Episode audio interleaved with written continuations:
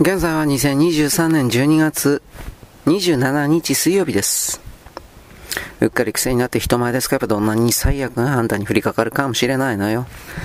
背後の北風はちょうど海の波の轟に似て待つ風の小枝を揺るがす具合が一定の感覚を置いてせり上がり、急になだれて落ちるように吹きつけた手がひどく冷えてきていたが、それぞれ気を捉えて双眼鏡やカメラを操る必要上手袋をはめる者は一人もいなかった。4人の背には絶えず落葉が吹きつけ、異様な音に聞き耳を立てれば近くの無人のサテンの途端の音が鳴るのであった。星座の静かな移り行きは目には見えず、オリオンの三つ星は南西の中空に下方のリゲル星とをつなぐ線が古代のタコのような形にかかっていた。何らかの光の動きに目を配っている4人はしばしば取りに足らぬものに惑わされた。その一つは流れ星である。その一つは今まで目につかなかった遠い南の山の航空灯台である。その一つは10日の乏しい反応の町外れの県道をゆらゆらと映る自転車の前頭である。4時半から5時までの間に南空に現れると言うんだからと、十一郎はメガネの目をその方角から離さずに喋り続けた。あと10分もすればいよいよその時刻が来る。ああ、兄弟たちは何を知らせにやってくるのだろう。どんな神秘を伝えに来るのだろう。それがとうとう50メガトンの核実験をやってしまった。彼ら宇宙の調を乱す恐ろしい罪を犯そうとしている。この上もしアメリカがその潜みに習えば、もはや地球の人類の終末は目に見えている。それを救うのこそ我々一族の使命なのに、なんとまだ我々非力で、世間は安穏としていることだろう。お父さんがっかりすることはありませんよと息子は双眼鏡はあちこちの天域に向かって動かしながら慰めた。宇宙を支配する時間に比べたら、我々の耐え忍ばなければならない時間などは知れています。地球人はそれほどバカ揃いでもありますまいよ。いつかは自分たちの火を悟って我々の大調和と永遠の平和の思想に起伏する時が来ます。とにかくフルシチョフには一刻も早く手紙を書いた方がいいです。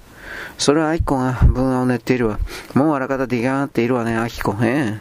え。美しい娘は言葉少ないに答えて視線を星空にさまよわせていた。ついに4時半になった一家は旗と言葉を読んで緊張と期待に満ちて空を見守った。この時刻に数機の空飛ぶ円盤が姿を現すという予告を昨日の早朝、十一郎が受けていたのである。一家が突然、それぞれ別々の天体から飛来した宇宙人だという意識に目覚めたのは去年の夏のことであった。この霊感は数日のうちに十一郎から始めて次々と親子を襲って、初め笑っていた明子も数日後には笑わなくなっていった。わかりやすい説明は宇宙人の霊魂が一家のおのおのに突然宿り、その肉体と精神を完全に支配したと考えることである。それと一緒に家族の過去や子供たちの誕生なりすまはなおはっきり記憶に残っているが、地上の記憶はこの瞬間から偽物の歴史になったのだ。ただいかにも遺憾なのは別の天体上の各地の記憶、それこそは本物の歴史の方がことごとく失われていることだった。十一郎は無為の男だったが資料もあり分別もあったので、一家を守るために一番重要なことは自分たちが宇宙人だという秘密を世間の目から隠すことだと考えたいかに隠すか。十一郎の学んだ世間知は、人間の純潔や誠実は必死に隠さなければ必ず損なわれると教えていた。彼はこういうことを資料のない妻や若い子供たちに飲み込ませることに骨を折った。宇宙人としての誇りを持つことは結構だが、少しでも傲慢になればそれだけ裸になることであり、世間から見破られる危険も多い。自分たちの優越性は絶対に隠さなければならぬ。世間は少しでも抜きに出た人間からは、その原因を書き出そうと夢中になるからだ。十一郎自身にとっても52歳になって突然こうして身にそうた自明な優越感は思いもかけぬことというほかはなかった。彼は劣等意識に苛まれた青年期を持っていた。実利家の父からののしられ、主な優しい各種の芸術に救いを求めた。父が生きている間は怠けながら会社の仕事を手伝っていたが、死後はその必要もなくなったので何もせずに暮らした。時々東京へ妻を連れて芝居や展覧会を見に行って、息子と娘は東京の学校に入れた。そして私鉄でわずか1時間のこの地方都市に、物静かな孤立した知的な家族を作った。何の努力もなく何の実績もなしに、ある日こうして温情のような優越感が和物になってみると、十一郎は弱い50を超えて初めて自分の使命というべきものに目覚めた。目的もなく使命感もなかった半生は自分の過護というよりも、宇宙的な真理がいつの日か彼を選んで刺激するために、無傷のまま保存しておいてくれた未未成の状態でなかったかと思われた。かつて彼は無意のうちで、例えば2は木を見るにつけても、どうして枝が幹よりも細く、どうして葉を失った枝枝があんなに繊細に青空に刺さっているのか考えずにいられぬような太刀であった。こうした欅の巨樹の冬の姿は、地図上の川の微細な資料を思い出させ、あたかも天に樹木の見えない源泉があって、その青空の分水嶺から無数の枝の数々が流れ落ちて、一つの黒い幹に落ち合って、それらがたちまち固まって木の形を成したように思われた。木々は天から流れ落ちた繊細な川の昇華だから、再び天へ還流しようとして、枝葉を茂らせ伸び上がっていくのではなかろうか。しかしこういう幻想は彼の詩人的な素質を語るものではなかった。絶えず粉々に打ち砕かれた世界の原因に悩まされていたので、一つ一つの事物の形態や紅葉が疑われた。彼はまた例えばハサミの形について長いこと考えていたことがある。広げられたハサミは一つの視点を中心にして末広がりに対照的な空間を形成し、人の手中にありながら容易に世界を二分して、おのおのの空間にその方角の山や湖や都会や海までも包摂するのに、ひとたび鋭い金属的な音を立ててそれが閉じられると、広大な世界を死に絶えて切り取られた一枚の白紙白紙と、機械なくちばしのような器具の形とそれだけしか残さない。こうして世界は伸び縮み、突然蘇りまた生きたい。我々の周囲で絶えずイライラと変容している。十一郎は片っ端から日常の道具の行為とそれらが絶えず我々に強いている。非常な目的と疑った。雨の日には傘が彼の頭上にわけのわからぬ黒い携帯を広げた。彼の手に握られているその湾曲した取っ手のいやらしさ。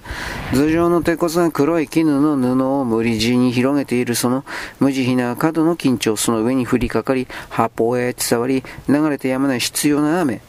大杉家の近くの路地の一角には桶屋があって、晴れた日には人通りのない路地にまでむしろを敷いて、新しい風呂桶の周りに2、3の職人が釘音を立てていた。十一郎は散歩の道すがらその桶がやがて家族的な入浴に使われる日をもって悪感を感じた。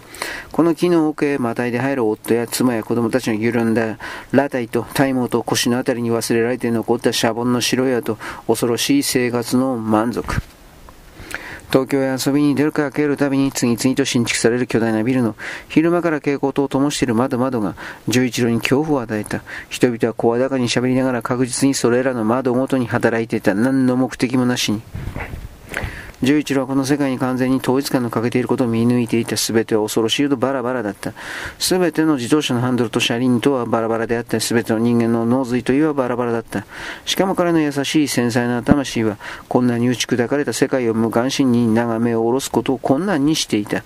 冷戦と世界不安、まやかしの平和主義、素晴らしい速度で愚昧と東安の坂道を滑り落ちていく人々。偽物の経済的繁栄、苦労し、凶楽よく、世界政治の指導者たちの女のような共栄心、こういうものすべてを仕方なく手に委ねられたバラの花束の棘のように彼の指を刺した。後で考えればそれが恩寵の前触れであったのだが、十一郎は世界がこんなに卑怯に陥った責任を自分一人の身に負うて苦しむようになった。誰かが苦しまなければならぬ。誰か一人でもこの砕け落ちた世界のガラスのかけらの血を流して裸足で歩いて見せなければならぬ。幼児が自動車にひき逃げされて血まみれの体を路上に横たえたというニュースを聞くとき、数十人の死傷者を出した列車事故や数百個を一頭飲みした洪水のニュースを聞くたびごとに彼は身をすくめて自責の念におののいた。この同じ地上に住む以上すっかり統一感を失った世界とはいえ、彼はやはりあらゆる犯罪、あらゆる不祥事に対して無透析であるとは言えないのだ。そしてこういう身を裂く苦しみだけが世界の全体感を回復するかもしれないのだ。彼がある朝庭の生垣の茶の葉の一輪を摘むとき、この地上のどこかで不思議な因果関係によっておそらく積まれた茶の葉が原因をなして、誰かが10トン積みのトラックの下敷きになっているかもしれないのだ。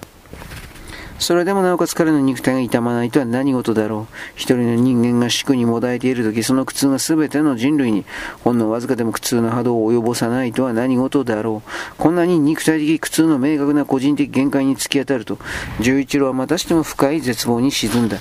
どうしてあの原子爆弾の恐ろしい苦痛ですら、個人的な苦痛に還元され、肉体的な体験だけで分かたれることになったのだろう。あの原爆投下者の発狂の原因は、彼にはありありと分かるようなな気がした。苦痛のなさ、血筋ほどの快みほどの苦痛もなかったことが、彼を発狂させたのだ。こうして十一郎が自分の苦しみの主張と限定性とに徐々に気づいて、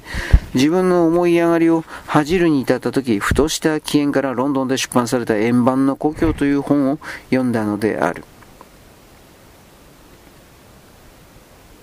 それまで十一郎はほとんど空飛ぶ円盤に関心を持ったことがなかったが、この本の分けても有名なマンテル大尉事件に関する記述を読んだ時から、その信憑性は疑いの余地がないように思われた。マンテル事件とは1948年1月7日に、北米ケンタッキー州のフォートノックス、米空軍のゴドマン基地において、トマス・ F・ マンテルという大尉が円盤を追いかけていって命を落としたという事件を指すのである。その日の午後2時半ごろ、フォートノックスの MP は、国家警察の通達によって異様な大きな物体がゴドマンの方に飛んでいくのを知った。警察はゴドマンから150キロ入り当たるインディアナ州のマディソンでこの物体を認めており、マディソンの数百の市民もこれを目撃していた。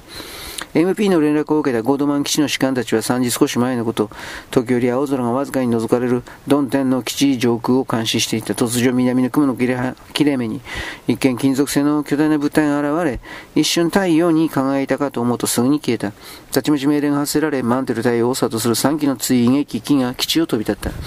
司令塔の士官たちの全部がそれを見ていた。それは巨大な円盤の形をして、上部円錐を逆さまにしたようで、その頂点に明滅する赤い斑点が認められた。3時8分にマンテルの両機2機はまさしく間近にそれを認めながらそれに巻かれてしまったこと。なお痕跡を続けているらしい隊長機を雲のうちに見失ってしまったことを司令塔へラジオで連絡してきた。5分ほど経ってマンテルの声が司令塔の拡声器に流れた。例の部隊は上昇します。速度を増やして、私の機と同じ速力で飛んでいます。時速360マイルです。私は7000メートルまで上昇します。それでもなお、あれを捕捉できなければ追跡を断念します。しかしこれが生けるマンテル隊の最後の行為になった。その数分後のうちに、大気 F51 は空中分解を起こしたらしく、その残骸は数キロ四方に散らばっているのが発見されたのである。これは多数の専門家を含める証人を従えた事件で、資料は精密であり、想像力の働く余地は厳密に排除されていた。